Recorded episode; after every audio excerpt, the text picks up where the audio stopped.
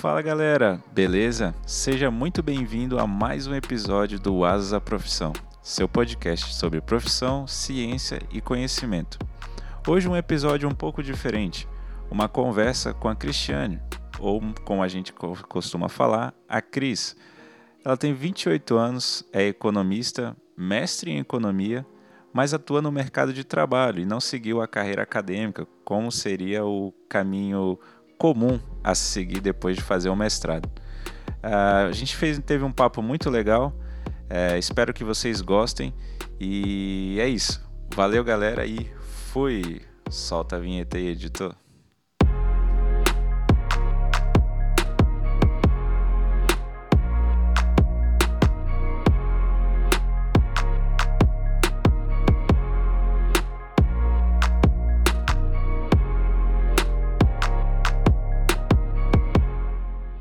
Noite. a gente não vai conseguir passar do boa noite. Do boa noite. Não, boa mas noite. então, é, esse podcast, né, é o Asas a Profissão. E a gente vai falar sobre a sua profissão, Cris, né? Só que para isso também eu preciso conhecer você, né? Você se formou em quê? Então, eu sou formada em economia pela Universidade Estadual de Maringá mesmo. Então, eu fiz, fiz ciências econômicas, depois fiz mestrado. Com, e no último ano, quando eu estava concluindo, um amigo me falou: Olha, você tem jeito para TI. E Sim. aí foi onde eu resolvi tentar outra coisa. Entendi. Antes da gente entrar nesse TI, teu mestrado era em quê? É em teoria econômica. Teoria econômica. Isso. Na UEM tem algumas. É, orientações, assim, né? O pessoal acaba escolhendo uma. Dependendo do, do centro que você escolhe fazer o mestrado, vai acabar puxando para um, uma área, né? E a minha pesquisa ela foi voltada para o investimento estrangeiro direto. Então, eu gostava muito de pesquisa, né? Então, eu via muito o mestrado como essa oportunidade, assim, de aprender mesmo os métodos, de, de evoluir nisso. Eu sempre fiz muito voltado para seguir a carreira acadêmica, sabe, Felipe? É, sabe quando você faz assim, eu fiz magistério, aí depois eu vim para a graduação, fiz todos os tipos de projeto que eram possíveis, eu participei, eu participei de projeto de pesquisa, projeto de extensão, iniciação científica, tudo eu ia fazendo, tudo pensando, vou fazer o mestrado e vou seguir na carreira acadêmica. Aham. E aí fiz o mestrado e no mestrado eu, eu, eu investiguei o impacto do investimento Uhum. estrangeiro direto, né? O investimento que vem de fora do país, como que ele impactava na desigualdade salarial no Brasil. Então essa foi a minha, minha pesquisa aí no meu mestrado. Ah, é, mas, mas realmente impacta? Agora eu parei para pensar aqui, né? Nunca tinha parado para pensar nisso, né? Legal, né? Eu, Ah, eu então. adoro. Eu, ado- eu sempre que gostei, assim, na graduação eu me identifiquei com as disciplinas que ninguém gostava. As matérias todo mundo odiava, porque assim, todo mundo quer fazer economia pensando, ah, vou aprender a trabalhar no mercado de ações, né? Vou trabalhar no mercado Uhum. financeiro, vou sair dominando, fazendo startup. E na verdade não é assim, né? Com certeza depende também do programa, da graduação que você escolhe, mas pelo menos aqui na UEM era bem voltado para a teoria. E o- eu fui me identificar nas disciplinas que o pessoal assim mais reprovava, que era, eram as quantitativas mesmo. Então, economia internacional, eu me identificava, macroeconomia, econometria, que é o que, que é econometria? Econometria é, como se fosse a estatística, só que voltada para o economista. Então, eu, enquanto, enquanto economista, consigo aplicar uma estatística específica para fazer os meus modelos, minhas projeções e tal. Uhum, E. Então, eu adorava, adorava essas disciplinas. E isso foi o que eu apliquei na minha pesquisa. Eu peguei a. Juntei o mercado, é, economia internacional, com econometria, né? Uhum. E mensurei esses impactos. E sim, impactam na desigualdade salarial no país. E, Entendi. e é bom. Reduz, reduz a desigualdade. Pelo menos no no no período que eu estudei, né, o a minha pesquisa foi de deixa eu ver se eu lembro, acho que foi até 2014 os dados que tinham Aham. disponíveis. Impactava positivamente.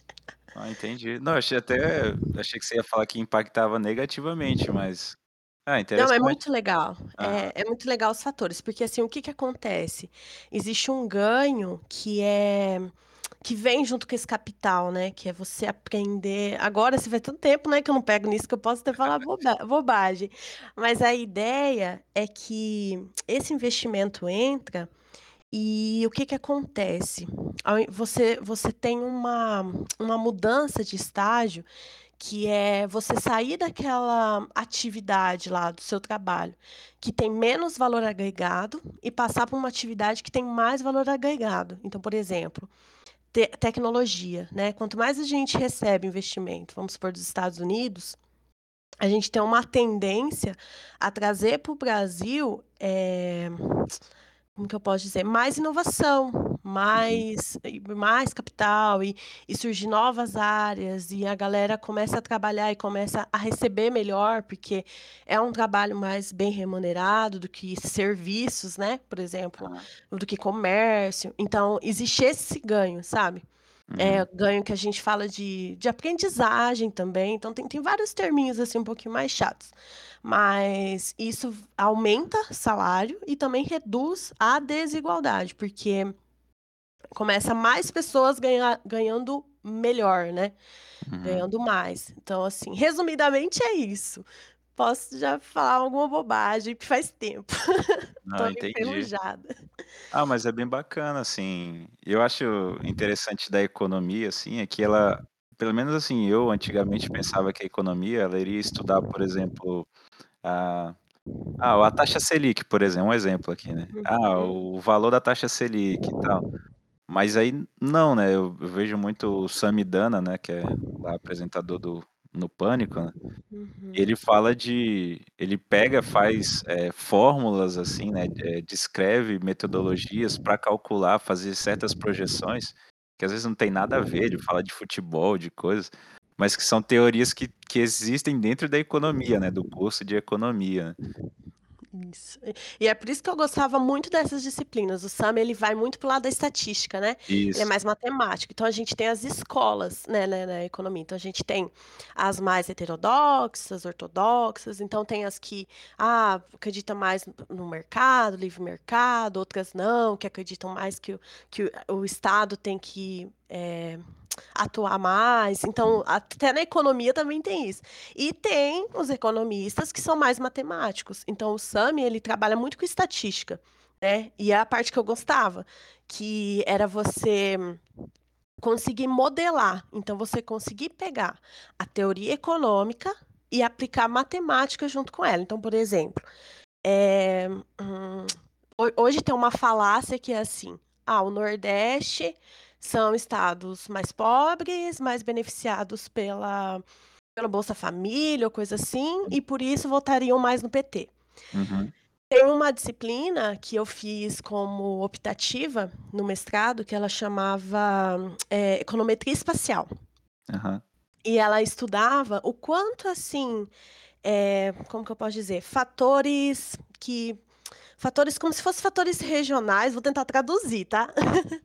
Como que fatores espaciais impactam. Então, por exemplo, eh, Maringá é uma cidade eh, economicamente ativa, avançada, e nós temos as cidades vizinhas. Então as cidades vizinhas, elas crescem por conta do desenvolvimento, investimento que tem na cidade, mas tem um outro fator que impacta no crescimento delas, que é o fato delas serem vizinhas de de de Maringá, entendeu. A econometria espacial ela mensura isso. E eu lembro desse estudo quando eu estava fazendo essa disciplina optativa que eu quis fazer, e existiu e teve uma pesquisa, um artigo, assim, que o cara mensurou justamente isso, tipo, como que essas regiões, eh, Uhum. como que essas políticas, tal, impactavam no voto daquele determinado lugar, daquele determinado espaço. E Aham. não, os resultados mostraram que não foi a região do nordeste a mais afetada por essas variáveis, que seria o Bolsa Família, ou aquelas políticas de populista, tipo, mais né? é, social e populista. Então, é muito legal quando você consegue pegar a estatística, juntar com a teoria econômica, que é o que o SAMI faz, e mensurar. Né? Atualmente teve agora a questão do, do Cristiano Ronaldo. Não sei se você viu a questão da Coca-Cola. Foi sim. muito legal, porque a notícia saiu assim, que porque ele fez aquele movimento de retirar a Coca-Cola e pegar a garrafa d'água, que a empresa Coca-Cola perdeu 4, acho que milhões, sei lá, bilhões de, de no valor, mas na verdade não foi, não foi isso. Né? Nós, economistas, nós estamos a todo momento lidando com expectativas, né? Então a gente tem expectativas racionais e tal. Então, toda vez que vai fazer uma previsão, a gente também trabalha com essa questão das expectativas. E ali, o que a questão foi o quê? Não é o fato dele é, retirar aquela coca e falar, ó, água é melhor, bebam água. A questão é a expectativa dos agentes, então aquelas pessoas que são investidores, que tinham ações, a visão que elas tiveram naquele momento. Olha, talvez isso pegue mal, talvez isso impacte, talvez. Então a gente pode ter um ganho aqui. Vamos vender a ação. E aí começa aquele movimento e há uma queda lá do valor, né, das ações e tem aquele impacto que no outro dia já recupera. Entendi. Porque daí outros agentes ficam esperando esse movimento para comprar as ações mais baratas, né? E começar tudo de novo. Então, Uhum. essa parte é muito legal mesmo. É, então, é isso que eu, isso que eu, que eu ia dizer, inclusive na tua pesquisa do mestrado, né? São questões é, sociais, enfim, que as, te, às vezes a gente pode pensar que a economia não está envolvida, né?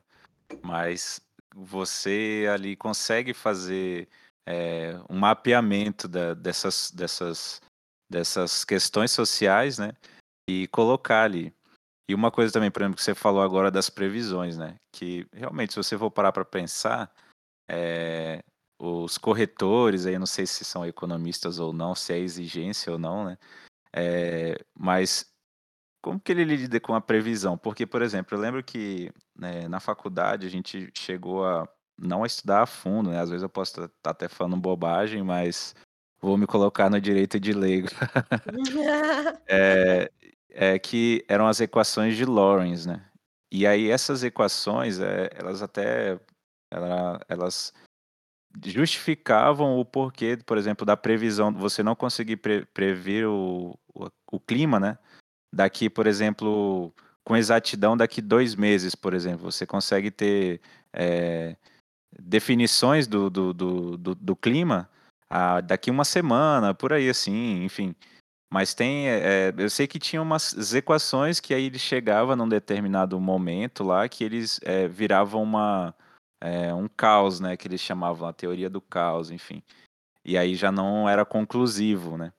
Então, assim, não sei como que é na economia essa questão da previsão, se existe uma matemática por trás das previsões, se, como, por exemplo, porque num modelo matemático, se eu for pensar, eu tenho que entrar com parâmetros, né? Por exemplo, ah, x é igual a 1, por exemplo. É, como que eu vou fazer? Não sei se você sabe disso, sim, você vai saber dizer, mas é, na economia, essas previsões, elas, se, ela for, se eu for fazer um modelo matemático, eu entro ela com um parâmetro, alguma coisa assim? Isso, a gente tem. Ó, vou, estou retomando aqui meus conhecimentos.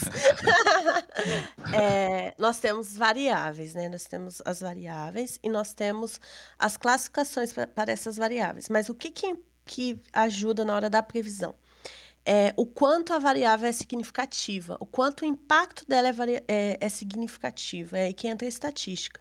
Então, por exemplo, você não diz que é, aumentar investimento vai aumentar investimento no Brasil, investimento privado, vai fazer o PIB aumentar pra, para 500 reais a mais.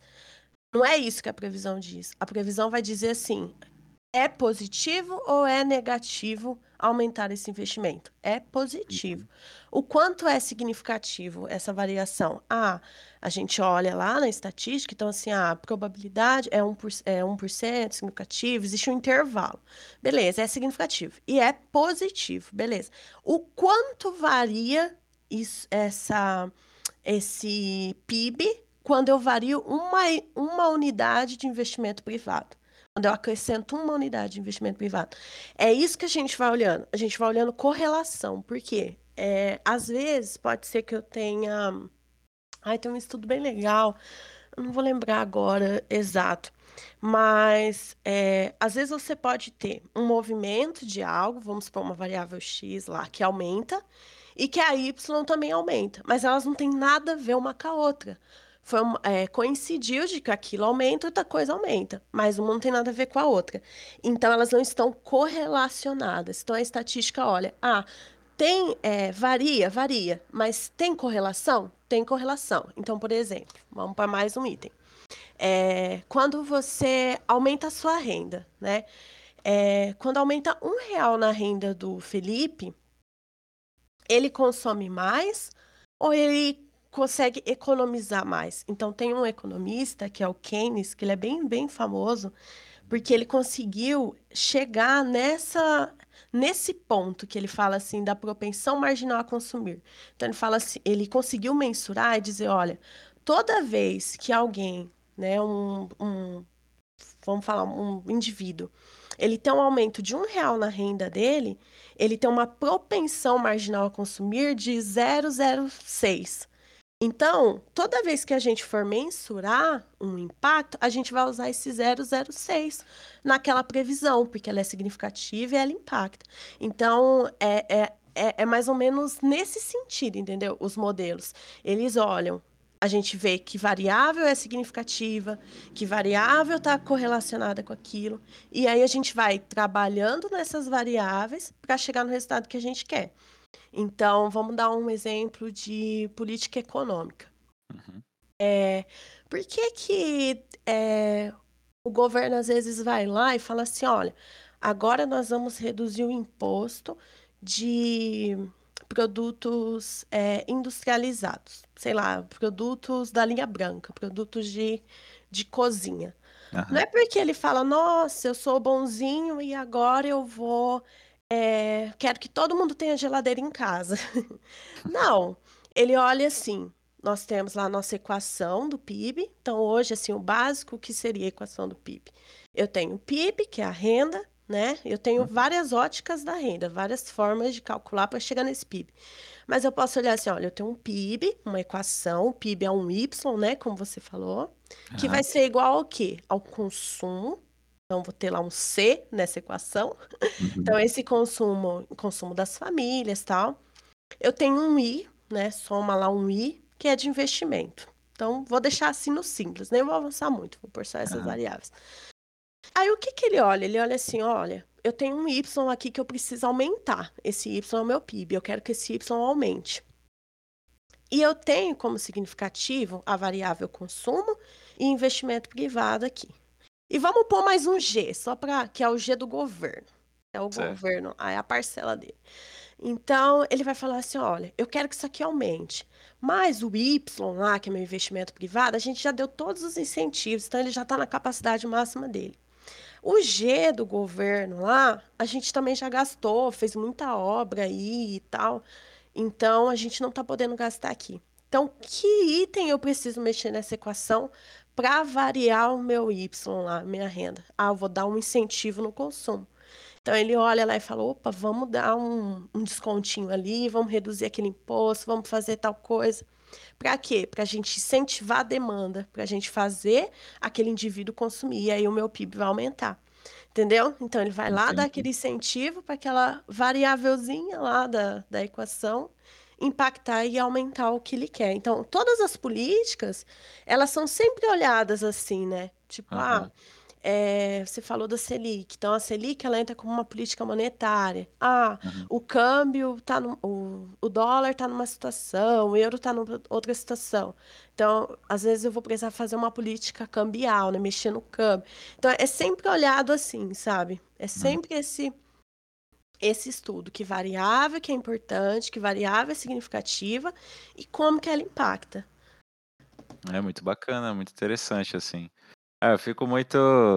É, tu, tudo tem uma explicação, às vezes, pra gente, é, nós leigos, assim, né, é apresentado de uma forma às vezes, ou o cara é bonzinho de estar tá fazendo isso, ou é algo muito simples, mas tem todo um negócio por trás, né, e é Sempre nossa, tem um muito porquê, é, sempre tem um porquê, sempre tem um né. porquê. Ah, é muito bacana isso, né. Então, Cris, É. mas aí você estava seguindo, né, na academia, pesquisa, mestrado, o caminho, assim, de quem está se direcionando a virar professor, né. E, Uhum. de repente, isso aí mudou, né. Mudou. Eh, você hoje, eh, tá numa posição dentro de uma empresa de TI, né, eh, que é analista de qualidade, né? Isso. Eu sou analista de qualidade, eu sou um Isso. QA. QA. E assim, mas aí você, eh, estava no mestrado ainda quando já te chamaram pra essa posição ou ou te chamaram pra uma posição abaixo do analista de qualidade, enfim? Isso, foi assim, eu eu estava no último ano ali do mestrado, e assim, eh, eu eu tinha eu estava um pouco frustrada, porque eu gos eu sempre gostei muito da pesquisa, tipo isso aqui que a gente Uhum. conversou, eu eu sempre fui muito assim de, eh, ah, a pessoa vem com uma não é nem fake agora é fake news o nome, né, mas antes era assim, uma falácia, né, a pessoa tinha uma dúvida: "Ah, mas isso aconteceu por causa disso". Eu sempre queria ver qual é a base pra pessoa falar isso, né, eu sempre Aham. quis não colocar, eh, a pessoa contra a parede, mas ajudar ela a entender se realmente aquilo é verdade. Então eu sempre gostei da pesquisa por isso, porque eu ia lá, quantificava e provava se realmente teve efeito. "Ah, o Uhum. governo tal tirou as pessoas o Brasil da pobreza". Tá, vamos lá olhar? Não, não tirou, fez isso, isso e isso de errado. Fez Aham. fez merdinha. Aí eu ia lá e conseguia provar a enganação com dados. E e o meu orientador, ele era muito de dados, de nossa, ele não tinha paixão política, né, Uhum. então a gente conseguia falar muito, eh, pegar dados: "Olha isso aqui, olha aqui", então eu tinha essa paixão. Quando cheguei no mestrado, que que foi minha frustração? Eu achava que eu ia produzir isso, e a minha vontade era partilhar devolver pra sociedade, porque, ah, eu já tinha feito escola pública, eh, faculdade pública, eh, aí agora tô no mestrado recebendo bolsa, novamente. Uhum. Então eu queria devolver, eu tinha essa ânsia de devolver pra sociedade o produto. E eu tinha feito parte de um projeto com um professor, professor Marcílio, que é assim pra mim minha minha referência também, ele o professor Gilberto. E o Marcílio não era da minha área, mas eu tive a oportunidade de trabalhar num projeto da Finep com ele, e ele era muito disso, ele é Aham. muito aquela pessoa que: "Não, coisa pública é boa sim", sabe. Eh, tem Uhum. ele sempre viu o lado bom do Brasil. Então, isso me influenciou. Quando eu cheguei no mestrado e vi que existiam muitas pessoas só produzindo pelo ego só aquela vontade de publica, publica, publica, sabe. "Ah, é Sim. quantos artigos eu publiquei", e não quanto eu realmente gerei de conhecimento, quanto o meu estudo realmente é importante, quanto o meu estudo vai fazer diferença, né. Eu era muito, assim, pressionada dentro da turma, porque alguns colegas publicavam, e o meu orientador ele foi muito importante pra mim, porque ele falava: "Cris, deixa isso aí, no último ano a gente vai Uhum. publicar a tua dissertação numa revista top, não sei o quê, top". Ele ele vinha assim, sabe. E até deu certo, porque tudo que ele falou aconteceu, e agora mi o meu artigo vai sair na revista mesmo, tipo assim, eh, top, né, e que é do governo, né. E Aham. assim, isso isso foi muito massa. Mas É, aí eu de peguei deixa até aproveitando o gancho, né, eu te entendo perfeitamente, assim, né. Ai. eu fiz iniciação científica, né, também, e e era muito visível isso no nos pesquisadores, né, nos professores, né. Eh, às vezes eles não estavam eles não estavam preocupados em, tipo assim: "O que que você tá produzindo?". "Ah, é isso". "Qual é a relevância disso?". "É é essa". Não, na verdade não era isso, ele queria que o nome dele aparecesse num artigo, eh, reconhecido que é uma revista A1, uma revista, eh, B1, não sei o quê, tal, tal, tal, só pra fazer número, aí ele preenche ali no currículo lá do do Lattes, né, eh, o número. Aí que que que acontecia, né, a minha pesquisa a gente fazia, eh, modelava uma antena, né, numericamente, e aí você calculava usando um método, né. Só que existe mais de um método. Então, por exemplo, o meu, minha pesquisa era com o método dos elementos finitos. Aí, tipo assim, posso até explicar depois o método dos elementos finitos, só que a gente vai, vai entrar um pouco aí. É, mas aí a gente modelava a antena usando o método dos elementos finitos. Ponto, é uma publicação. Aí o professor pegava a mesma, a mesma antena e modelava usando o método dos momentos. Outra publicação. Aí ele usava um outro método. Então, tipo assim, é a mesma coisa, você já chegou numa conclusão, mas como você quer artigo, você só muda o método, por exemplo, entendeu? Só pra, Uhum. tipo, alimentar o ego. O meu professor tinha um nome pra isso, que ele deu um apelido, eu não lembro agora.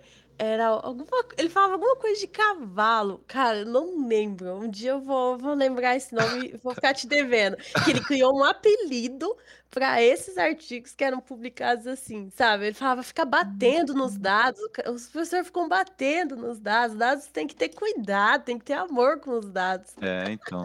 Assim, eu não eu não o meu orientador, ele é ele é muito bom, assim, não tô falando nada disso dele, né. Uhum. Eh, e ele realmente fez coisas relevantes pra pra tecnologia, né. Tanto que, assim, até uma coisa que você falou antes, a gente tá fugindo um pouco do assunto, mas depois a gente volta, eh, era a questão da teoria, né.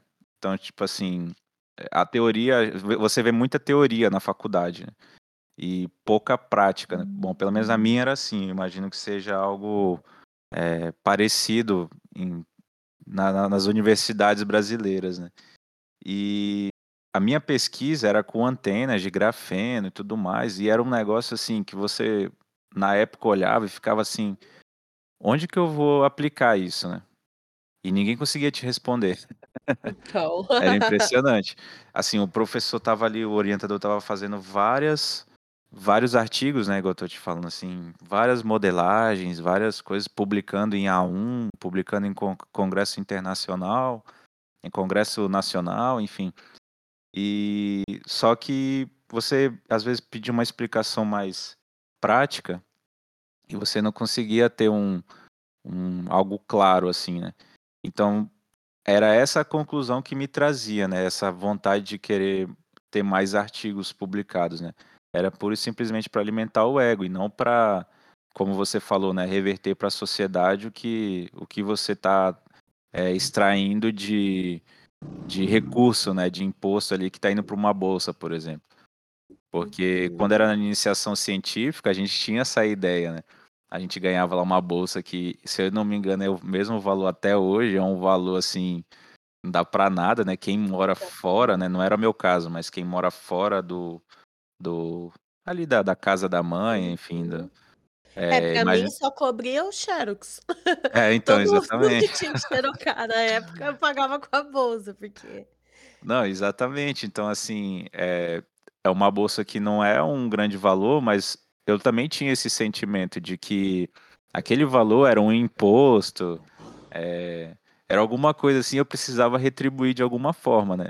Então eu eu procurava sempre achar uma uma explicação prática da minha pesquisa pra por exemplo, se algum leigo chegar pra mim e perguntar: "Não, mas pra que que você tá pesquisando sobre antena de grafeno?". Eu falei: "Então, veja bem, ela pode ser aplicada aqui, ali, tal, tal, tal". E e Uhum. eu só fui conseguir ver na prática mesmo, né, algumas aplicações, assim, depois que eu já tinha saído da faculdade, há uns 2 anos, assim, que aí, eh, hoje tá popularizando muito comunicações de curta distância, né, que o celular aproxima ali, eh, enfim, eh, essas comunicações, assim, mais mais curtas, né, e de alta velocidade, porque, por exemplo, hoje a gente tem muito carro autônomo, né. Hoje já existe Tesla no Brasil, né. E não só Tesla, mas como Tesla, como outros carros autônomos.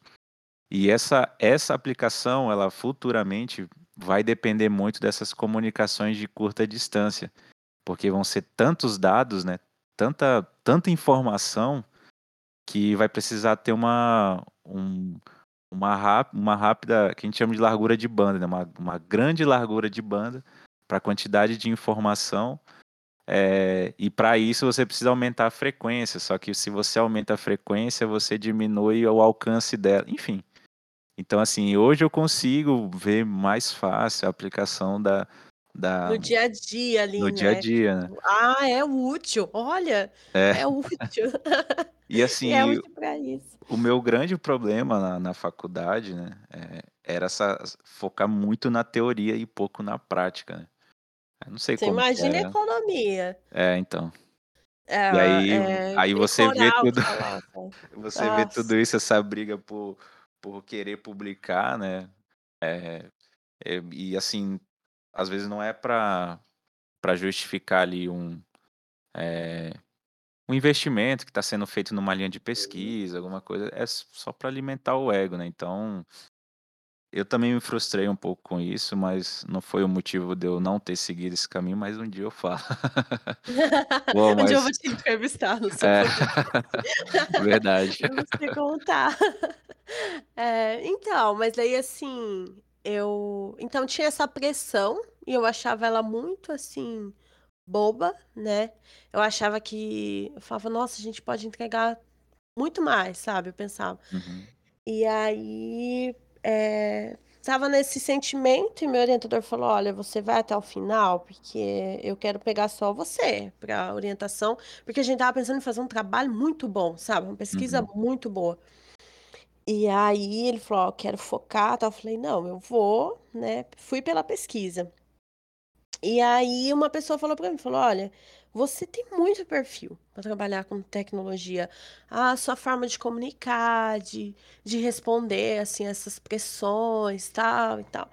E eu falei: "Como?", sabe, não tem e assim, eu falei: "Eu não tenho nada pra apresentar no currículo que que tenha a ver com TI", só que eu lembrava que num momento antes de fazer o mestrado, eh, eu comentei do professor Marcílio que eu fiz um projeto com ele, e nesse projeto a gente precisou desenvolver um sistema.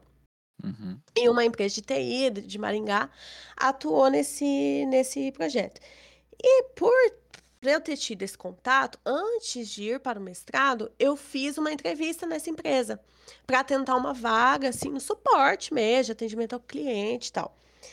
E ali eu fiquei em dúvida, sabe, e teve uma pessoa que foi muito importante pra mim, porque nessa entrevista antes do mestrado foi muito legal, porque eu eu estava, assim, muita dúvida, ia sair o resu eu fiz a entrevista numa eu lembro que era, tipo, numa sexta-feira, e na próxima quarta saía o resultado do mestrado, porque o mestrado Aham. economia, você faz uma prova nível nacional. Então Certo. quem tiver interesse, né, tem que estudar pra ca pra caramba, porque é uma prova nível nacional, você escolhe os centros e você envia como se fosse assim: "Olha, eu quero você", né. E Uhum. aí você escolhe esses centros, existem as rodadas lá de classificação, e você hã, na na minha época era eram 5, né, 5 centros e depois voc eles vão conforme vai saindo a classificação, eles vão mandando um e-mail pra você pra te convidar. Parece aquelas cartas americanas que chegam em casa. A minha emoção era receber esses e-mails. E aí, nesse dia que eu fiz a entrevista com essa profissional, ela falou assim pra mim: "Olha" "olhando o seu currículo, você pode" é tipo essa frase que tá na modinha hoje, né, eh, "você pode ser o que você quiser", mas ela não falou com essas palavras, ela ela falou assim: "Olha, eh, você pode seguir aqui e você tem também esse caminho. Você tá preparada para os 2, agora eu preciso que você me diga qual você quer, porque eu vou fazer um investimento em você se eu te contratar, e eu não posso te contratar e daí chega janeiro, tal, você fala que quer o mestrado". E eu fui embora, tal, fiquei naquela e decidi ir para o mestrado. Uhum. E beleza, fui para o mestrado, tal, aí tô lá nesse último ano, e eu falei: "Caramba, lá atrás alguém já me disse que eu também po poderia, né, tentar, então por que não agora?". E eu estava disposta, Felipe, pra concluir o mestrado e não ir para o doutorado, eu estava disposta a qualquer coisa, assim, tipo, qualquer coisa mesmo, sabe, Entendi. trabalhar, assim, pra ter uma renda, só pra eu não ter que voltar pra aquilo, assim, eu estava Uhum. muito traumatizada. E aí esse pessoal falou do perfil e eu resolvi tentar, fui fazer a entrevista, e o gestor que eu fiz a entrevista foi muito interessante, porque ele olhou o meu o meu o meu currículo. E Felipe, é muito engraçado, porque eu acho que todo mundo passa por isso, assim. Não basta você arrumar um emprego, você tem que arrumar um emprego na área, Tipo assim, é. essa pressão. Ninguém chega em você e fala assim, e aí, tá trabalhando? Você fala sim. Você acabou de sair da faculdade, é igual você disse no outro, no outro episódio, né? Você falou assim, ah, a pessoa acha que já vai ser formada e vai conseguir um melhor emprego e tal, né? Aí, se você sai e consegue um emprego, as pessoas não perguntam, e aí, tá feliz? Esse emprego é legal? Você tá gostando? Não, é. Tá trabalhando na área? Né? É, É essa a verdade. pergunta. E eu fico com aquele currículo com tanta vergonha, Felipe. É muito engraçado, porque, pô, eu tinha os projetos, eu tinha o currículo acadêmico. Aham. E eu tava com vergonha de ir numa empresa de TI pedir vaga, entendeu? Eu falava, Sim. gente, o que que eu tô fazendo aqui? O cara vai rir de mim. E aí o gestor falou assim pra mim: olha, vendo aqui pelo teu currículo, é, você fez esse projeto, você fez esse, fez aquele. Isso pra mim é muito bom, mostra que você é uma pessoa que tem iniciativa, que você sabe fazer algo sozinha. Cara, aquilo eu falei, caraca, eu sou muito boa. E ele falou assim: olha, você fez essa pesquisa aqui, o que, que você concluiu dessas pesquisas? Ele quis saber. Mas o que, Aham. que você concluiu dessas pesquisas? O que, que te agregou? O que, que você acha que, que foi bom pra você? E eu fui falando, tal. Ele falou, então, ó, você é uma profissional independente. Eu, eu- a gente precisa de pessoas que sejam profissionais, que, que consigam fazer suas próprias, né, Uhum. atividades. Isso também pode te encaminhar pra um- para uma liderança, tal. Quando ele começou a falar, eu falei, gente, eu falei, nossa, né? Como que esses projetos, essas coisas, tá falando que eu posso ser tudo isso, né? E aí ele contratou e ele me colocou numa atividade, assim, eu entrei como trainee, né? E é, a ideia era eu é, entrar para teste, né? Testar o, o software e tal. Mas ele queria implantar uma ferramenta de gerenciamento dessas, desses testes. E aí ele me colocou para auxiliar a pessoa que estava tocando essa, essa atividade. Ele falou: Ó, eu quero que você elabore todo o documento, que você pesquise todos esses ganhos, os, os benefícios, o que não, né? E você modele esse documento. Então ele soube me encaixar, sabe? Ele soube pegar aquela profissional acadêmica, pegar o que eu tinha de positivo, assim, e agregar no negócio dele. E isso foi muito legal, porque eu tava morrendo de medo, né, Felipe? Uhum. É, entrar num algo que eu nunca vi, que eu não. Eu lembro que na primeira semana de integração, o, a pessoa que estava dando o curso, o treinamento da empresa, ela falava umas palavras e eu não sabia o que que era, e eu anotava para perguntar depois. E era tipo um teclado, sabe? Era uma função do teclado e eu não Aham. sabia que existia. Então eu tava assim, bem bobona, mas, mas com vontade, sabe? E aí eu fiquei assim, caramba, o que que eu... Eu ficava me perguntando, o que que eu tô fazendo aqui, sabe? Será que eu... Será que eu não deveria focar e me dedicar na profissão? Será que eu tô fugindo? E aí veio meu orientador mais uma vez para me ajudar. Aham. Porque daí, quando eu fui conversar com ele, eu falei, ah, professor, comecei a trabalhar lá, tal. E aí, Cris, não sei o quê. Ele, eu acho que você tinha mesmo que ir pro mercado experimentar, porque faz muito tempo que você quer, então... E aí eu falei, ah, professor, mas é tenso, né? Porque às vezes, assim, o pessoal fala pra mim, poxa, mas você tem mestrado, por que você não vai pro doutorado? Você tá aí de trainee e tal. E aí eu falando pra ele, não sou da área, professor. O pessoal questiona, mas você tá trabalhando na área? Não. Pô, você estudou oito anos, cara, e não tá na área. E Uhum. aí o meu professor falou assim, Cris, você não precisa estar na sua área. Você pode ser uma profissional, uma economista, agregando a outra área. Aham. Ele falou, nenhuma profissão é completa. É a gente que tem esse complexo, ele falava, é complexo do piniquim, ele falava, de tentar achar que a gente é completo, que a gente não precisa ser multidisciplinar, que a gente não precisa saber de outras áreas e complementar. E ele encheu minha bola de novo, né? Eu falei, é verdade. Eu voltei assim com tudo. E aí, num intervalo muito curto, Felipe, eu fiz vários cursos, eu me dediquei, assim, e acho que, acho que foi, tipo assim, nove meses eu virei. Acho que foi oito meses. Oito meses ou nove, assim, eu virei júnior já. Aham. E aí tava indo muito bem, consegui melhorar muito os indicadores da minha equipe que eu atuava, por conta da visão de economista, porque eu conseguia. é, eu sinto muito isso, assim, eu conseguia ter visão das coisas, organizar as coisas, é, conseguir enfiar minhas planilhas de economia lá no meio do, do. TI. Então eu conseguia fazer isso. Então é, eu tinha uma meta, estabeleci uma meta com a equipe E, e a gente conseguiu alcançar. E depois surgiu a oportunidade na empresa que eu estou agora, que é exatamente a mesma empresa antes do mestrado, que a pessoa falou para mim que eu podia ser o que eu quisesse ser. Hoje eu tô nela, né? E, e tô assim apaixonada. Eu sou apaixonada assim. É, uhum. Cada vez que eu tenho oportunidade e me sinto muito mais devolvendo para a sociedade. A gente teve uma iniciativa voluntária no, durante a pandemia, e eu me senti assim, caramba, sabe? Se eu tivesse lá, eu não ia estar tá conseguindo fazer isso aqui que eu estou fazendo. Pelas... Então, eu sinto todo momento, sabe? Eu falo assim lá na empresa que depois que eu entrei lá, eu sou uma profissional melhor, mas uma pessoa melhor uhum. também. E acho que isso assim que vale, sabe? Ah, com certeza. E é muito louco, assim, eu não tive essa coragem, né? porque e, apesar de eu ter ficado um bom tempo desempregado, é, eu fiquei com esse receio, exatamente isso. Agora me veio até da cabeça as pessoas.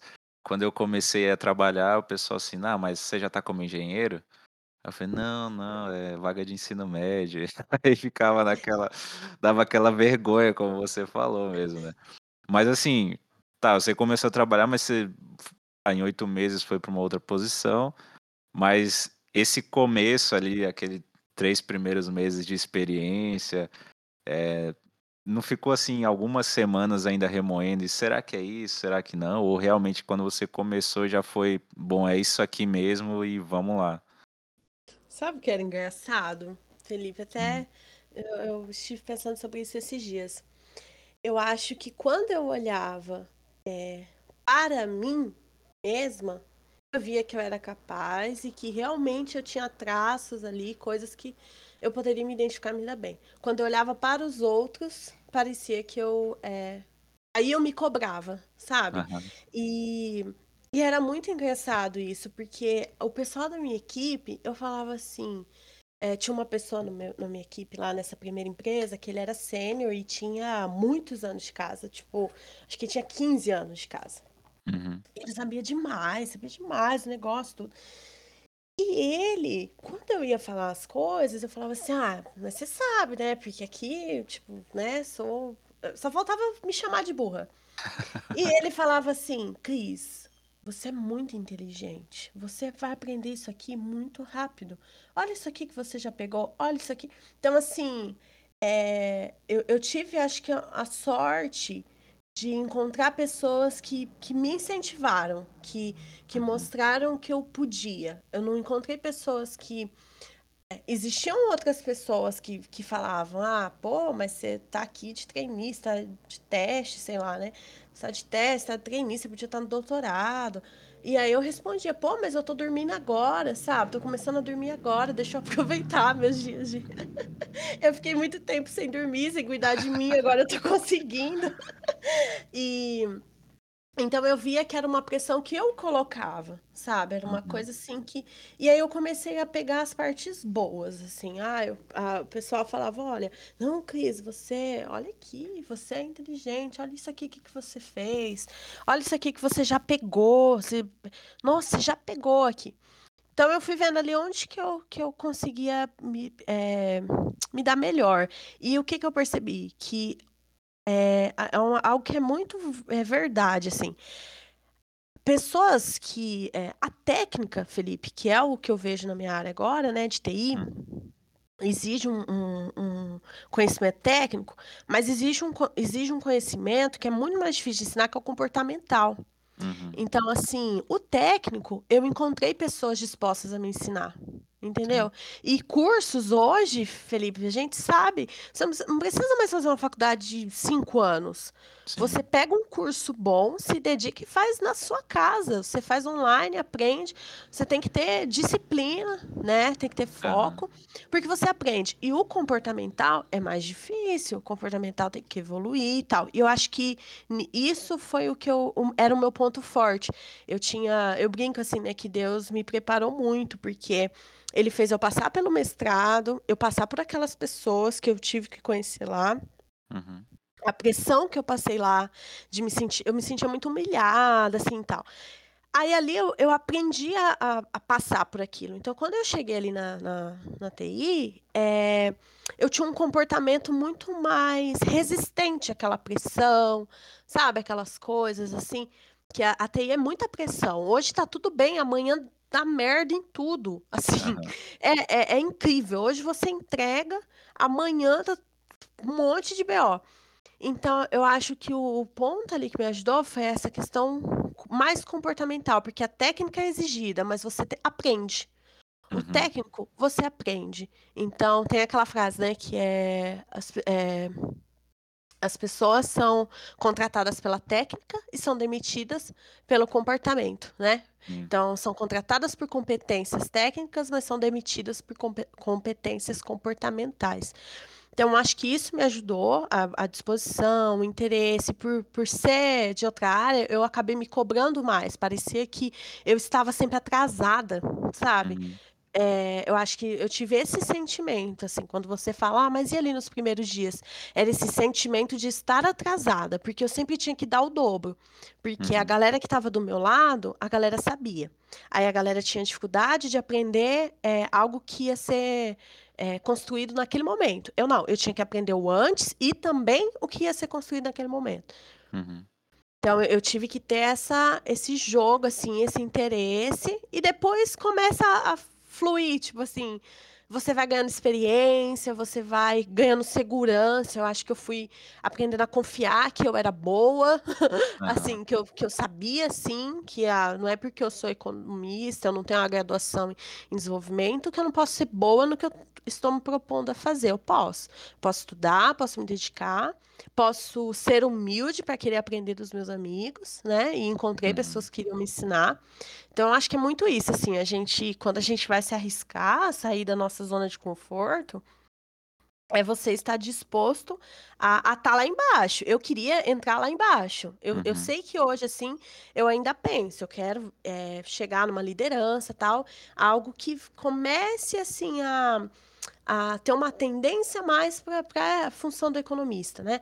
Mas eu queria conhecer o negócio lá de baixo, sabe? Eu queria Uhum. saber todos os passos, assim, que eu estava trabalhando. E acho que eu estou fazendo esse caminho, assim. É, isso aí.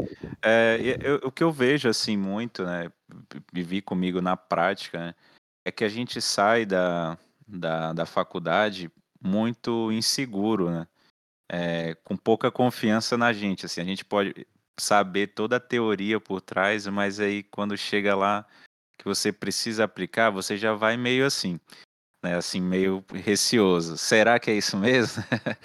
E aí, Uhum. assim, eu imagino que mudar de profissão é algo que ainda vai abalar um pouco ainda mais, né? Essa Uhum. Insegurança. Eu acho que Assim, vem muito do, do- da forma que os programas são construídos hoje, né? Desde o uhum, ensino fundamental até a, a graduação, porque eu, eu sempre falei, eu falo, olha, direito, economia e inteligência emocional, eu acho que são disciplinas que tinham que estar na grade de um ensino fundamental. A sim, criança tinha que saber eh, lidar com uma economia doméstica desde, desde, desde a escola mesmo, sabe? Eu acho que a gente tinha que ter o direito de aprender isso antes. É, e depois ir desenvolvendo, porque é igual você falou, ah, a gente sai inseguro. Por que a gente sai inseguro?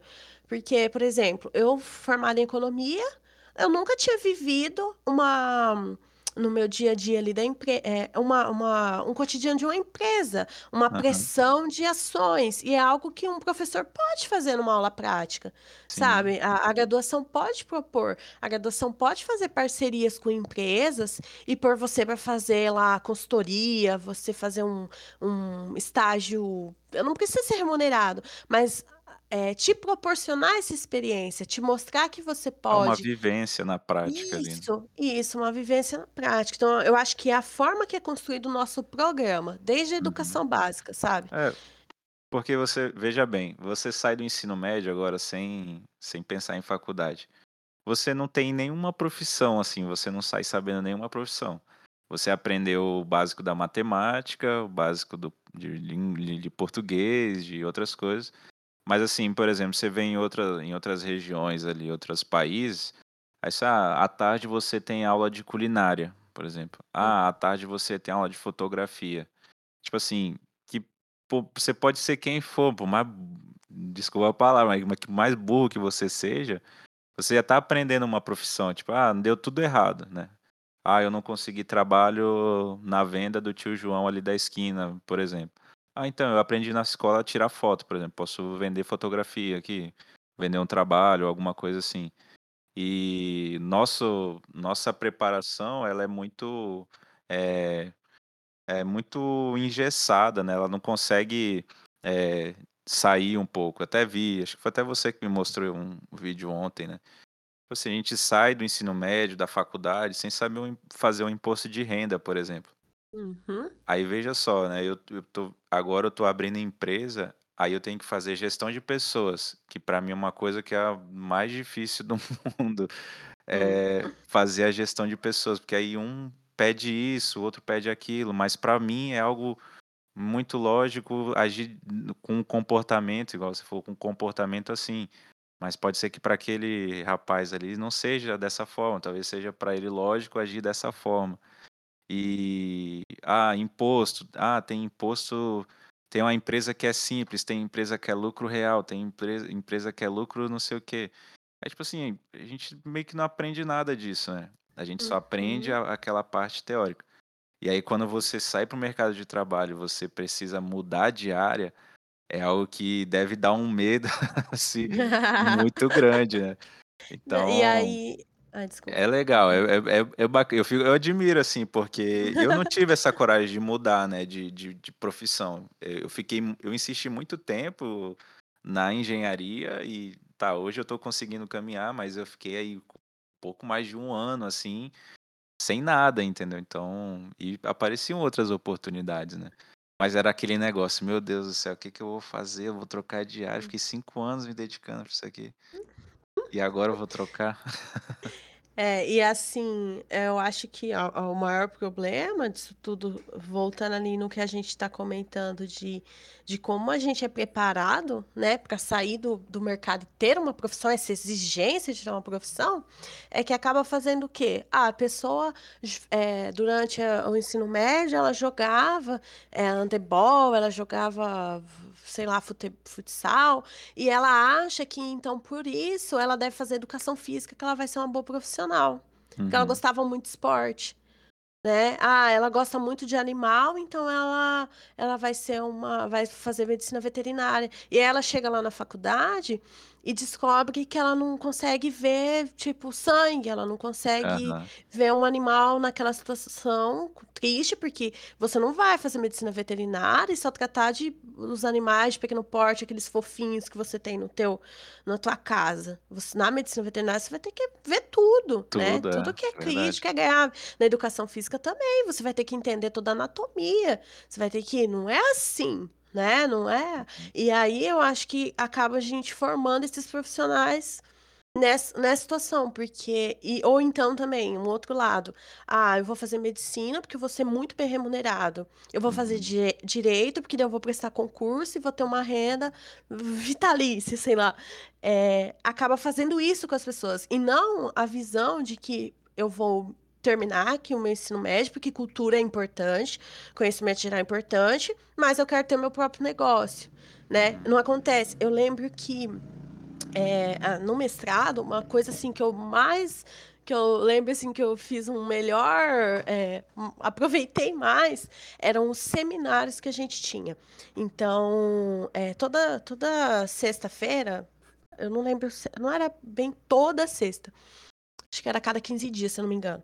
Nós tínhamos um seminário com algum convidado. Então poderia tanto ser alguém do doutorado apresentando a tese pra gente, e ser da própria UEM, como às vezes tinham convidados externos, né. E a gente teve, eh, alguns professores muito, assim, né, importantes mesmo, e um deles falou assim, eu me marcou muito ele contando isso, ele falou: "Olha, gente, eu fui" ele estava apresentando, eh, a relação de tempos de anos de estudo, ó, aquilo que eu estava te comentando aquela hora de estatística, eh, o tempo de de estudo, de formação, quantos anos você passou estudando, a relação disso com o teu salário, eh, depois, né, com a tua remuneração. Então, por exemplo, ah, quanto mais anos de estudo, onde estão essas pessoas, né, quanto mais anos de estudo essas pessoas têm, o indivíduo tem, qual a, a, a faixa salarial que ele tá hoje, que ele Aham. recebe hoje. E aí eu lembro que ele falou assim, gente, olha, eu dou aula no Canadá. E aí um dia eu perguntei, é, o que que você quer, espera ser quando você se formar aqui? É, e aí ele falou, eu fiz a mesma pergunta dando aula numa universidade pública no Brasil. Quando eu faço a pergunta lá fora, a pessoa responde: Ah, eu quero ser empreendedor, eu quero ser um inovador, eu quero construir, eu quero ter uma startup, eu já estou estudando tal coisa que eu tenho interesse e tal, então eu penso em fazer algum negócio nesse, nesse sentido. Aí ele falou: Ah, eu pergunto no Brasil, a resposta é: Eu quero passar no concurso público. É, Ele falou, é unânime, a sala inte... e que não é um problema, não tem problema, não é uma crítica a isso. Mas é assim, é como que a nossa a nossa visão é hoje, né? É, é mais a segurança do salário do que você realmente trabalhar em algo. Não é nem aquilo do amor, porque eu acho que não é nem tanto assim. Eu não sou tão assim romântica, sabe, Felipe, de falar, Uhum. ai, eu, ai, eu amo, tenho que trabalhar com o que eu amo, porque daí nunca vou trabalhar, que é aquelas frasezinhas. Eu não sou meio contra essas frases. Mas assim, eu acho que você tem que fazer o que te faz crescer e que, e que te garante, É, sabe? Que vai. não, Não assim, é. é, realmente, no Brasil, é, a- as, as pessoas elas são muito preocupadas com a estabilidade, né? E, e assim, a pessoa quer passar no concurso porque, ah, eu vou, vou ter meu emprego garantido e tal, tal, pro resto da vida, mas assim, se você for pensar a longo prazo e na questão financeira, o concurso ele não é, não paga aquelas coisas todas, né?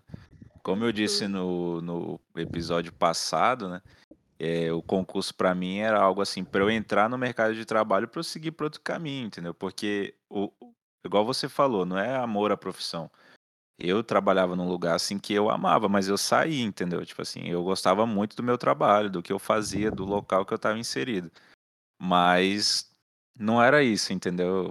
Eu, também não sou muito assim, ah, você tem que trabalhar por amor. Não, não é, não é assim também, né? É, uhum, mas aí, é, quando você. é, o que me move, né, é o, é o desafio, né? Eu, eu me senti desafiado, eu saí dessa zona de conforto, né? E principalmente aqui em Maringá, né, que eu, que eu fui colocada eh, a, a sair da minha zona de conforto em várias situações.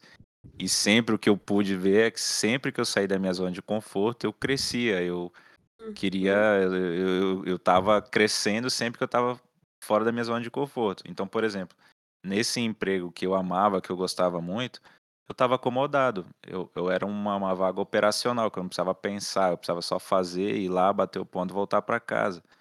Então, tipo assim, a área que eu tava era boa, mas o serviço era, assim, não me desafiava em nada. Então, me faltava isso, né? Eu saí dessa zona de conforto. E eu vejo que, assim, é- principalmente aqui no Brasil, as pessoas têm muito esse, esse medo, né? Meu Deus do céu, eu vou, vou me formar e tenho que trabalhar na minha área, por exemplo. Você trocar de área, querendo ou não, é sair da zona de conforto. Porque você se coloca numa posição de que você não sabe nada, é como se você tivesse andado para trás, entre aspas, né? É, dá a E aí, impressão que você regrediu, né? isso, exatamente. E aí, assim, você sai tão da zona de conforto que é difícil você ver as pessoas tomando essas atitudes, né? Então, as pessoas elas querem se formar para ter para ter trabalhar de 8 às 18, dormir às 8 horas por, por noite Aham. e e tranquilo, não passar dor de cabeça, e ter o dinheiro no final do mês e isso e E pronto. nunca é, e nunca descobri o quanto ela era boa para outras coisas, que é Exatamente. assim, eh, eu eu falei dessa frase famosinha: "Ah, você, eh, pode ser o que você quiser ser". Eh, a a onde onde eu trabalho, eu aprendi, assim, que não é que eu eu posso ser o que eu quiser ser, eu posso ser muito mais do que o que o que eu quero ser. Eu Uhum, descubro lá cada dia que eu posso ser muito mais do que está passando pela minha cabeça. Eu lembro que um dos primeiros feedbacks, a empresa tem uma cultura muito forte de feedback. E eu lembro o primeiro feedback que eu recebi, eh, eu tinha, né, eu tinha saído da empresa, a primeira empresa, já estava nessa que eu tô agora, e eu recebi um feedback assim: "Olha, eh, eu acho que você tem que pegar todo esse conhecimento, tudo que você fez aqui dentro do time, essas mudanças, quero ver você fazendo LT, né, que é o as apresentações que a gente faz lá na empresa de partilhar conhecimento, né. Eu quero você levando isso para a empresa inteira, eu quero que a empresa inteira conheça quem é a Cris, eu acho que a Cris tem que e eu ficava assim: "Cara", porque eu sempre fui assim: "Felipe, não tô pronta para ensinar", tipo assim, eu eu sou essa. Eles estão lá falando para mim, me incentivando no meu pé todo dia: "Cris, quando você vai virar mentora? Cris, quando que vai ser sua mentoria?", que tem um programa de mentoria na empresa, onde Aham. assim, você, eh, você tipo assim, ó: "Ah, eu quero ser mentor de tal tema", vamos supor. E aí você oferece lá, e aí depois alguém quer fazer com você, e aí tem todo esse alinhamento com a gestão, se é algo que é legal para você no momento, se faz sentido você fazer aquela mentoria, e você faz com a pessoa e aprende. Então, por exemplo, ah, eu fiz um curso lá fora que eu achei top, eu quero repassar esse conhecimento na empresa, eu tenho esse espaço. Uhum. E eu não me vejo, e o pessoal fica: "Cris, vai e aí, quando sai sua mentoria?" Eu falo: "Gente, mas eu não me vejo ainda ensinando alguma coisa, eu acho que eu ainda estou aprendendo". E a empresa vem e te mostra isso, sabe: "Não, olha aqui, isso aqui você já sabe, isso aqui você já tem, eh, condição de de ensinar, de de repassar", né. Então eu acho que é muito isso, esse negócio do eu eu achei muito legal quando você escolheu o nome, né, do do podcast de Asas à Profissão, né, eu não sei o Uhum. que te motivou a escolher esse esse nome, mas é é muito engraçado, porque a asas, assim, né, de voar, de de ir atrás, de como que é, né, bater esse voo e tal, e às vezes a gente não quer voar, a gente quer ir lá desde criança você é você é questionado: "O que você quer você quer ser quando crescer? Onde Uhum. você se vê daqui 10 anos?". Pô, se você me perguntasse isso, Felipe, lá atrás, eu nunca ia te falar, nunca ia acertar que eu ia estar onde eu tô e feliz, né. Sim. Então assim, é é é muito engraçado isso, a gente ser cobrado por esse esse padrãozinho, né, vai fazer ensino fundamental, fazer ensino médio, com 18 anos tem que decidir o que você quer para sua vida, tem que ser algo para você ganhar bem, aí você sai achando que você tem que ganhar o salário, e aí você não é humilde o suficiente para tentar pegar o que tem disponível e topar ir crescendo e passar pelos Uhum. estágios, né. "Não, eu vou entrar aqui aprendendo e daí eu vou virar uma referência, agora eu já sei, eh, fazer sozinho". As pessoas não querem fazer esse caminho também, né. Sim, sim. É, não, é é é verdade. Isso, assim, eu acho que é muito mentalidade de país de terceiro mundo, subdesenvolvido, que é o nosso caso, né. Porque eu já conheci pessoas de outros países, né, que era muito eu, na época, achei até super estranho, né, porque a pessoa falava assim: "Não, então", e era era alemã, né, e ela falava assim: "Ah, eu terminei o ensino médio agora", tá que ela tá na Europa, né, fácil pra ela andar por ali, mas Aí ela falava assim: "Ah, então, agora eu vou ficar um tempo lá em Paris, né, ser babá lá em Paris. Ah, e depois eu vou para o Vietnã fazer serviço social e tal, trabalho social. E aí depois eu vou ver o que eu vou fazer". Aí 2 anos depois, né, eu até perguntei, ela fez até economia, né, mas, tipo assim, ela ficou 2 anos pensando no que que ia fazer, enquanto estava trabalhando, ganhando dinheirinho, mas, tipo assim, pensando assim: "Ah, tá, a economia faz isso". Beleza, então vamos fazer. Porque o que acontece hoje nessa nesse desespero, né, para seguir esse, assim, ah, você precisa ganhar dinheiro, trabalhar, tal, tal, tal, eh, passar num concurso, enfim. Eh, o padrão a ser seguido é você sair no ensino médio, entra na faculdade e vai, vai, vai. Então, assim, aqui a gente tem essa mentalidade, né. E eu olho para trás, assim, e e e penso, se eu tivesse, eh Pensado um pouco, eu não trocaria meu curso, mas eu queria ter um momento para eu raciocinar, entender o que eu estava fazendo e, enfim, porque faz muita diferença, né. Que Experimentar assim mais, né, tipo, talvez. é, conhecer o que é o mercado de trabalho, porque, por exemplo, eu lembro eu lembro até hoje como que eu escolhi engenharia elétrica, né. Aí eu falava assim, eu eu gostava só de matérias de de cálculo na no ensino médio, que tinha matemática, física, Eh, na parte de biologia eu só gostava de genética, porque tinha um uns cálculos, e aí eu falei assim: "Qual o curso que tem menos matérias de de de por de português, assim, de de leitura?" Aí eu falei: "Cara, ah, dessas que tem aqui é engenharia elétrica", eu falei: "Então vou me inscrever nela". Aí ia lá, aí assim, eu, graças a Deus, tive muita sorte, assim, se você for pensar, né? De ter escolhido o curso e ter me encontrado no curso. Mas E ter aqui conseguido, né, Felipe? Exatamente, ter também conseguido sair. Mas era engraçado não é porque no qualquer começo, no começo do curso que, que é igual você falou, né? O, o brasileiro ele fica te perguntando o que que você vai ser quando crescer, mas ele também é negativo pra caramba, né? Quando eu entrei no curso, nossa, o pessoal, cara, é muito difícil, você não vai conseguir, não sei o quê, não sei o quê, não sei o quê. E eu botei aquilo na minha cabeça e achava que realmente eu não ia conseguir. Aí o que que eu pensei comigo, né? Eu falei, ah, eu vou fazer o curso, vou ficar fazendo o curso aqui, mas vou fazer o Enem de novo, né? Porque eu acho que engen- engenharia elétrica não, não vai dar pra mim. E aí eu fui indo, passou o primeiro, passou o segundo, e aí na, na faculdade as matérias profissionais só vão começar lá no terceiro ano. Aí quando começou as matérias profissionais, eu falei, bom, é isso aqui mesmo, realmente eu gosto disso. Então vamos embora, né? Então hoje eu não me vejo fazendo outra coisa, né? Mas a nossa. Imagina só, eu entrei na faculdade com 17 anos, né?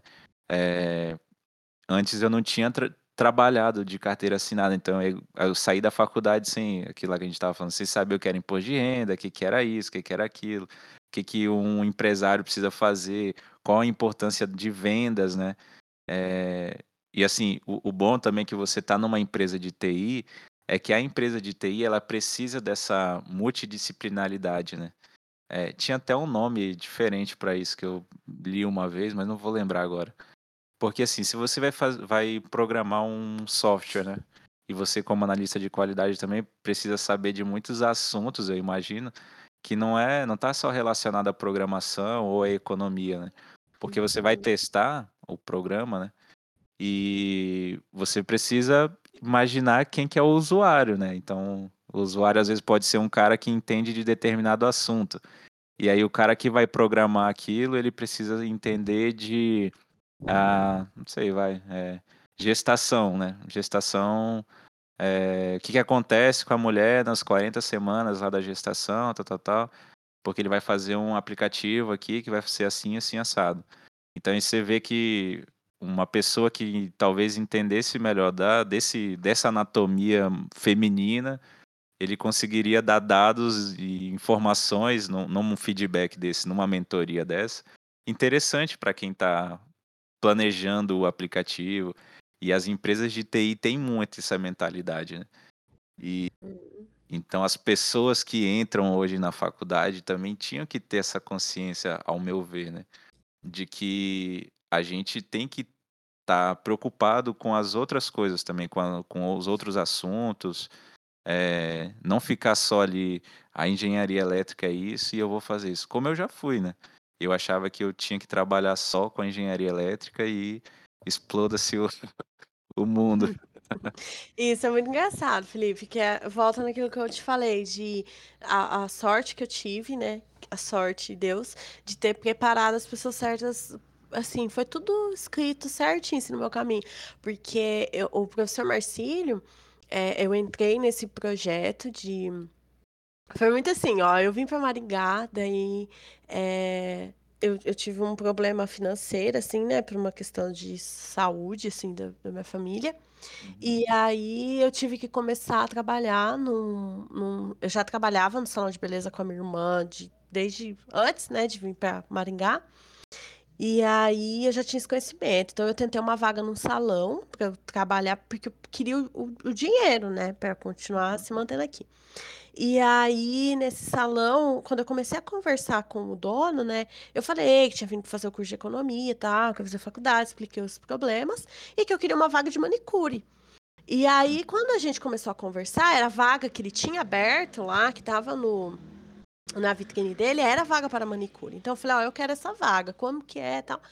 Aí ele conversando comigo, ele falou assim: não, eu quero você para ser então uma, uma secretária, porque eu preciso de ajuda, assim, e pela forma que a gente conversou, eu acho que você pode ser isso.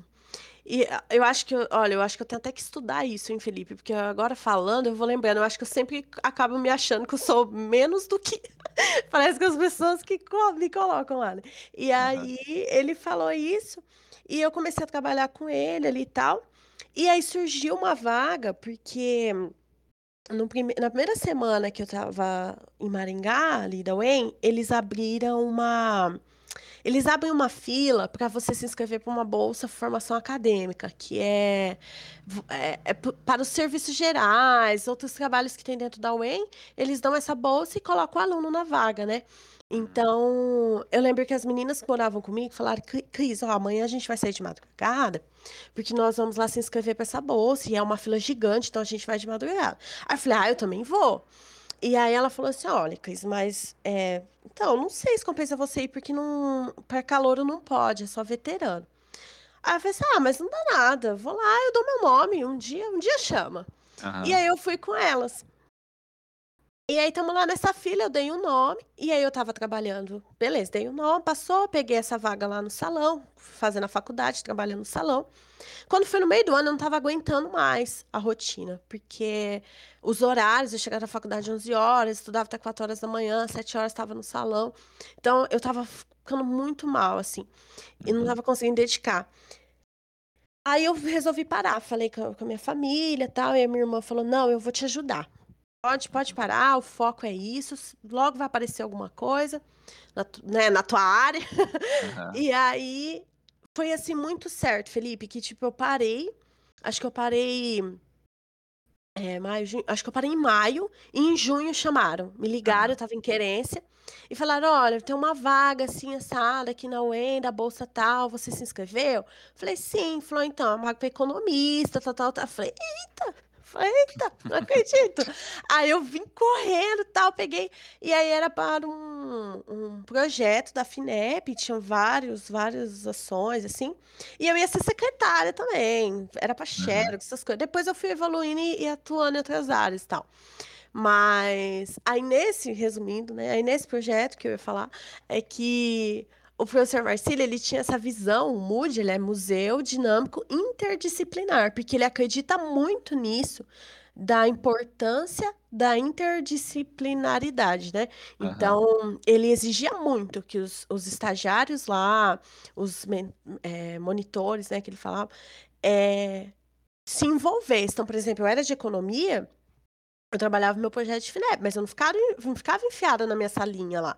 Eu ia, atuava com o pessoal de física em outra coisa, com o pessoal de biologia em outra coisa.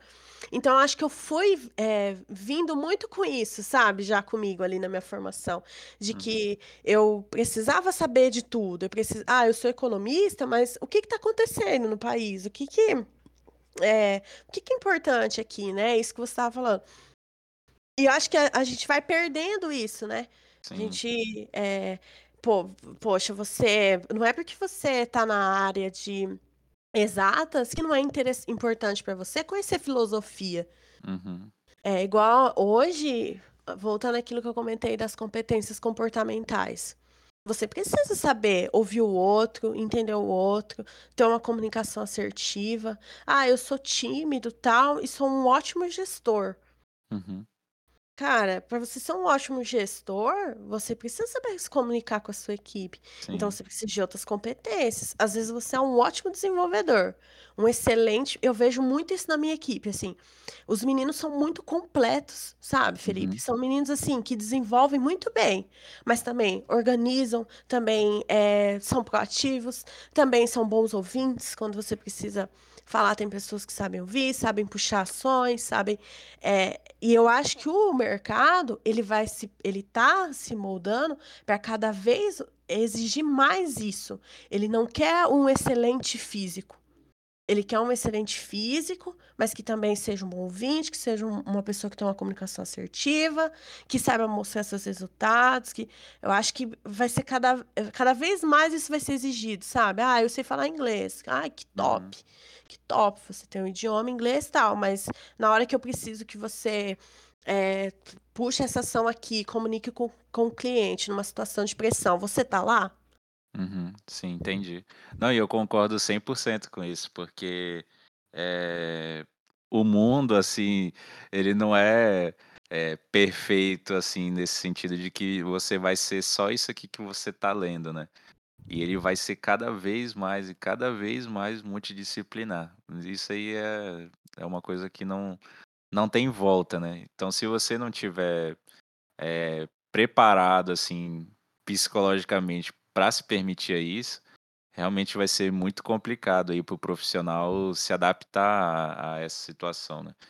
Mas isso dentro da academia também, né? Não só no mercado de trabalho. No mercado de trabalho mais ainda, mas na, na academia a, as disciplinas elas é, tendem a se misturar, né? A engenharia tende a se misturar com, com, com o pessoal da saúde, é, enfim, com várias.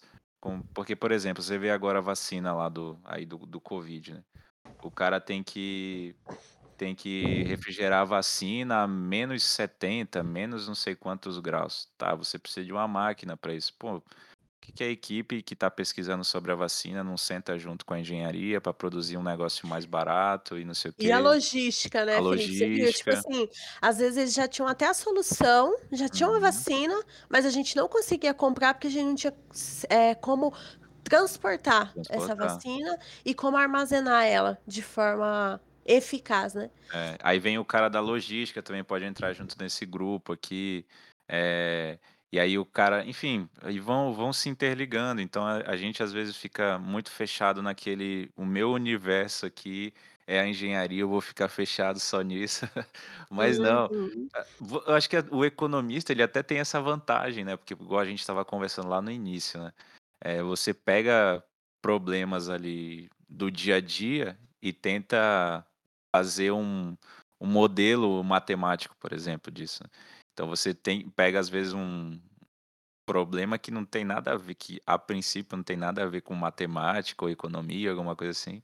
Você cria um modelo matemático disso, não? Então, eu acho que essa visão de multidisciplinaridade, né, ele fica até um pouco mais presente nessa, nessa questão da econom, dos economistas, né? E talvez até tenha te ajudado Eu a, no, acho, no, no mercado de trabalho. eu, Mas, eu assim, acredito. E eu acho que é, é muito bacana, assim, ouvir da, da- de você, né, que é quem realmente viveu aí essa troca, né, de, de, de, de profissão depois de formado, né, porque é um medo muito grande das pessoas do que vai fazer após, após se formar. É, tipo assim, a gente fica a ver navios, né? Ah, eu vou fazer concurso, ah, eu vou fazer trainee, eu vou fazer, vou empreender. Se eu vou empreender, o que que eu preciso fazer? Então, é muita coisa, né? E, e a gente tem que aproveitar as oportunidades, né? Mas eu acho que o principal é que a gente vai passar por dificuldades durante a faculdade, depois de formado, vão ter N, N coisas que vão acontecer, que Até se vão. você estiver na sua própria área, né, Isso, você não sai exatamente. Não você não sai com bagagem suficiente para dizer assim: "Olha, agora eu vou ser o médico". Você vai vai ser na sua vivência ali, né. Sim. Não, vão ter vários vários várias várias coisas que vão acontecer no seu dia a dia que você vai ficar assim: "Nossa, será que realmente é esse o caminho aqui a seguir?". E aí você Um vai vai né. enfrentando É. isso e vai vai vendo que é sim para seguir. Que é difícil, você vê, eh, você vê um professor hoje, ele vai, faz lá, né, a faculdade, enfim, um mestrado. O mestrado hoje não te pre te prepara para ter uma didática, para saber Uhum. lecionar, e mesmo assim você passa no concurso, que era tudo que você queria, deu tudo certo, você fez graduação, fez mestrado, fez doutorado, passou no concurso. Quando você vai pegar uma sala de aula e você tem que se deparar lá 40 O pessoas primeiro pio do brincalhão da turma. Exatamente, com a rotina que o cara trabalhou o dia inteiro e tá ali na aula, ele só quer ir embora. Galera, aqui tivemos um pequeno problema com a gravação. É, a gente já estava encerrando, mas é, tive que cortar aqui, colocar é, colocar para gravar de novo o finalzinho e vou interligar agora com a gente já encerrando, achando que é, deu tudo errado a gravação e a gente tinha perdido horas de, de gravação, tá? É, fique aí com o restante e até mais.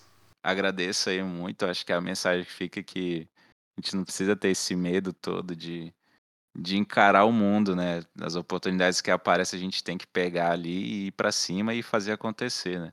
Eh, não precisa ficar com medo, enfim. Eh, tô rezando aqui para que tenha salvo.